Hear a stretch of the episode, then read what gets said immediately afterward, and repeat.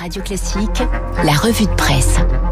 Vincent, bonjour. Bonjour Bernard. Bon, ce matin, il n'y a pas d'erreur. hein. Noël est bien là, ça ne fait aucun doute. Je vous le confirme, et c'est un Noël sur fond de crise sanitaire, bien sûr, hein, qui s'affiche en une de vos quotidiens, difficile de s'y soustraire. Noël, ce qui nous rassemble, titre La Croix, qui a choisi quatre histoires, quatre destins pour témoigner des liens qui se sont noués à l'occasion de cette année si particulière. Joyeux Noël quand même, nous souhaite Sud-Ouest ce matin comme un pied de nez à la sinistrose ambiante, alors que le Dauphiné libéré nous explique comment passer un Noël sans embûche, ben oui, fallait y penser. Quoi qu'il en soit, Noël reste une parenthèse enchantée, comme le dit si bien en une.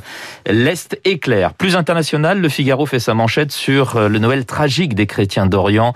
Arménie, Liban, Syrie, pour eux, le Covid est une lointaine préoccupation, comme en témoigne cette photo de une du journal où l'on voit une femme prier au milieu des décombres de la cathédrale Saint-Sauveur de Chouchi, dans le Haut-Karabakh.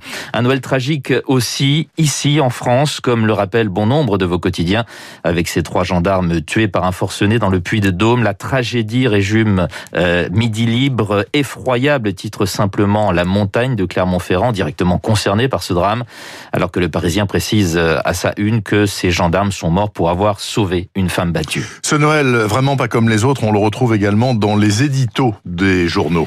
Oui, pour la Croix, c'est un Noël autre que s'apprêtent à vivre les chrétiens cette année du fait des restrictions de rassemblement. Mais Noël n'en reste pas moins un motif de fête, nous rappelle Dominique Greiner, qui euh, et qui euh, plus que jamais demande une attention pour ceux qui resteront seuls, conséquence de la pandémie.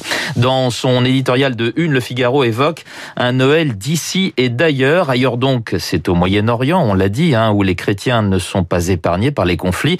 Cette situation inédite pour l'Église, écrit Étienne de Montetti, entretient chez beaucoup le sentiment que leur foi euh, n'est pas du registre de l'essentiel, mais levons les yeux, quittons l'Europe des festins, nous invite l'éditorialiste, en référence au drame, donc des chrétiens d'Orient, veillons malgré la morosité, nos agacements, à donner à ce joyeux Noël toute sa plénitude. C'est presque une politesse que nous devons à nos frères d'Orient, conclut notre confrère du Figaro. Et comme toujours en période de fête, eh bien c'est l'heure des bilans, mais aussi des projections dans l'année qui va commencer. Que retenir de 2020 et qu'attendre de la suivante? Vos journaux ont planché sur ces questions. Ouais, le bilan 2020, c'est déjà celui de Libération qui nous propose la rétrospective d'une année démasquée à l'image de Donald Trump, longtemps réfractaire au masque hein, et qui s'affiche en une du quotidien. Libé y dresse le bilan d'une morne année avec toute une série de portraits de celles et ceux qui, dont on a beaucoup parlé, hein, tous dans le domaine de la santé, bien sûr, contexte Covid oblige. Didier Raoult, bien sûr, le gourou au courroux, mais aussi Jérôme Salomon, visage selon Libération de l'impréparation du gouvernement face à la crise, ou encore Ougour Saïn et Oslem Touressi. Alors dit comme ça, ça ne doit pas évoquer grand-chose, mais si je vous dis BioNTech, le Ah oui. laboratoire qu'ils ont fondé, là vous pensez tout de suite hein, au vaccin anti-Covid développé avec Pfizer. Les deux scientifiques qualifiés de rois du vaccin euh, sont aussi comparés à Pierre et Marie Curie. Et oui. Alors qu'attendre de 2021 Là c'est l'Obs qui s'y colle dans un numéro double, l'hebdo passe en revue ceux qui vont déconfiner l'année qui vient, et notamment Kamala Harris, la vice-présidente américaine adjointe de Joe Biden, dont Christiane Taubira brosse le portrait. Il n'y a personne pour symboliser mieux qu'elle l'espoir, écrit l'ancienne garde des Sceaux. Pas l'espérance, cette rêverie passive, mais l'espoir, stimulé par une promesse d'action. Elle a des repères clairs et stables. Elle offrira aux jeunes filles une figure allègrement contemporaine, dit encore l'ex-ministre de Kamala Harris. La crise, en tout cas, on l'a subie. Où on s'en joue, la presse économique préfère voir le bon côté des choses. C'est le cas des échos qui nous explique en une pourquoi les marchés financiers ignorent la crise. Il est vrai que les indices boursiers ont connu un rebond impressionnant hein, après la chute de mars dernier. On a même battu des records à Wall Street. Paradoxe de marché au plus haut quand l'économie, elle, plonge. L'appétit pour la tech, nous dit le journal, ne se dément pas et rappelle les excès de la bulle Internet d'il y a 20 ans. La tech, ce sont les géants américains, hein, les GAFAM type Amazon et Google qui pourraient continuer à mener la danse en 2021, disent les experts. La tech, c'est aussi le bitcoin et les crypto-monnaies saisies de la folie des grandeurs, écrivent les échos.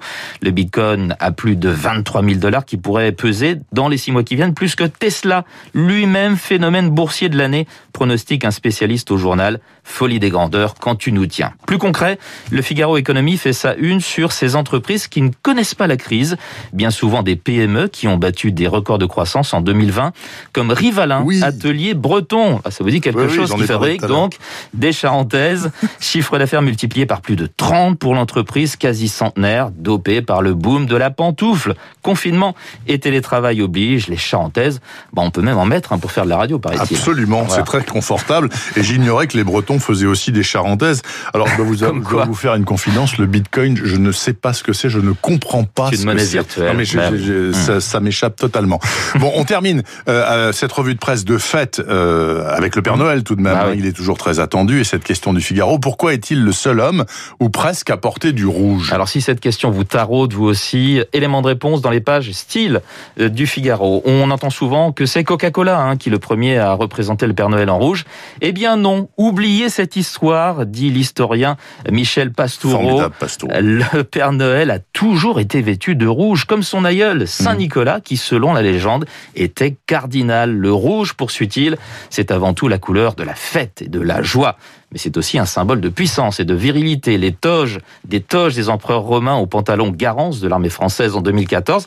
Alors pourquoi si peu d'hommes osent le rouge, se demande le Figaro Eh bien, croire que les Français sont très conservateurs, comme Édouard, ce Parisien au style très sobre, qui confie au journal avoir peur de passer pour un hurluberlu, ou encore à croire aussi qu'il est difficile hein, de, de, le marier, ce rouge, avec d'autres couleurs du garde-robe. Pourtant, les exemples ne manquent pas de personnalités adeptes du rouge, comme Trump et ses casquettes, Mitterrand et ses écharpes, Christophe Barbier, Christophe Barbier bien entendu. Sera là dans un instant. Euh, tout à l'heure, Augustin Lefebvre hein, et, son, et son gilet rouge.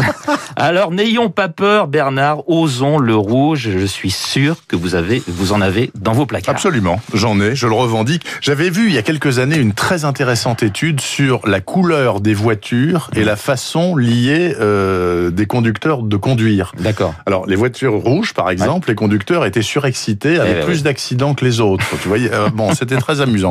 Bon, écoutez, Surtout voilà. C'est des voitures de sport d'ailleurs. Hein. Absolument. Vous revenez la semaine prochaine, hein, vous serez là. Hein euh, je ne serai pas là, mais je ah, vous, écouterai. Je vous ah, écouterai, Bernard. mais il n'y aura plus personne. Je serai avec Parce que je signale, je dis aux auditeurs quand même que demain il n'y a pas de matinale. Hein. C'est Noël, tout comme d'ailleurs le 1er janvier. Donc on se reverra lundi en ce qui me concerne. Donc je vous souhaite un très très bon bah, Noël. Vous, aussi, Merci beaucoup. Mais on n'en a pas fini pour aujourd'hui. Il est 8h38. Deux esprits libres sont à suivre sur Radio Classique. Donc Jérôme Chapuis et